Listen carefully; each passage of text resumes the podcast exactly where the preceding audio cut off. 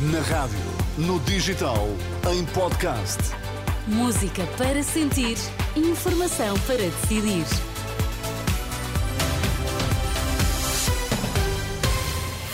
Notícias na Renascença com Alexandra Brantes Neves. Para já, os destaques. Boa tarde.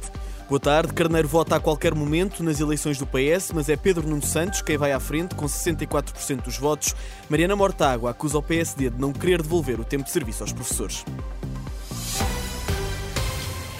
64% dos votos e a vitória em 10 das 12 federações, Pedro Nuno Santos vai à frente na corrida pela liderança do Partido Socialista. Segundo dados apurados pela Renascença, foi na Federação de Aveiro, de onde, é, de onde é natural, que o antigo Ministro das Infraestruturas conseguiu o melhor resultado, com 75% dos votos. Quanto aos outros candidatos, Gélis Carneiro deve votar nos próximos minutos, em Baião. Está em segundo lugar a nível nacional, arrecadou até agora a confiança de 35% dos socialistas, logo seguido por Daniel Adrião, com 1% dos votos. Resultados estes que ainda não são finais, os resultados finais só chegam mais logo e vão ser acompanhados ao minuto aqui na Renascença com uma emissão especial, a começar pelas 11h30 da noite. Vamos estar na linha da frente se Pedro Nuno Santos vencer as eleições no PS, garantia deixada hoje pelo líder da Iniciativa Liberal na abertura do Conselho Nacional do Partido. Rui Rocha diz que é hora de acabar com um modelo económico que só torna os portugueses mais pobres. Continuaremos a ser um país medíocre do ponto de vista económico, medíocre do, do, ponto de vista de crescimento e com as pessoas a terem rendimentos muito baixos. Não nos conformamos com esse país, queremos um país em que as pessoas subam na vida pelo seu trabalho. E, portanto, fica aqui dado o sinal claro da iniciativa liberal a essa oposição, a esse modelo de sociedade e a esse modelo de país, a esse modelo económico, de que Pedro Nuno Santos foi parte, foi cúmplice, estaremos na primeira linha de combate a Pedro Nuno Santos.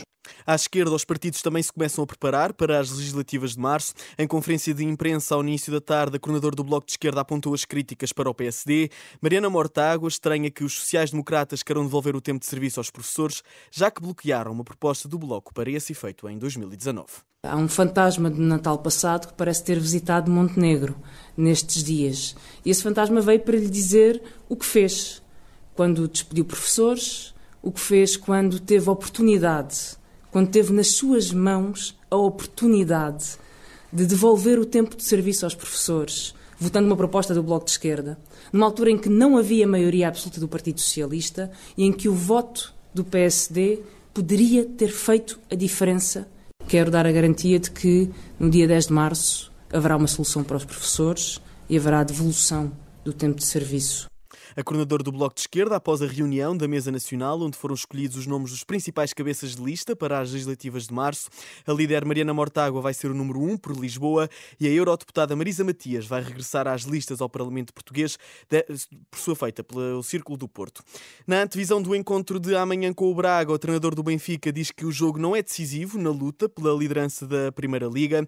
Em conferência de imprensa ao início da tarde, Roger Schmidt reconhece, no entanto, que o jogo não vai ser fácil, mas que a equipa está está preparada.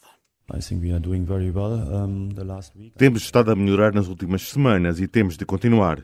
Temos de estar focados, defender muito bem e mostrar a nossa qualidade ofensiva com a bola.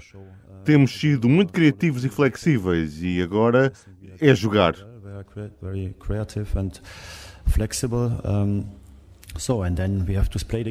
Temos de lutar durante os 90 minutos, mais descontos, para conseguir os três pontos. Espero um jogo difícil e apertado, mas no final a melhor equipa vai ganhar. O treinador do Benfica sobre o encontro de amanhã com o Braga. O Clube da Luz está no terceiro lugar do campeonato, atrás do Porto e do Sporting, ambos com 31 pontos. Estas e outras notícias atualizadas ao minuto em rr.pt.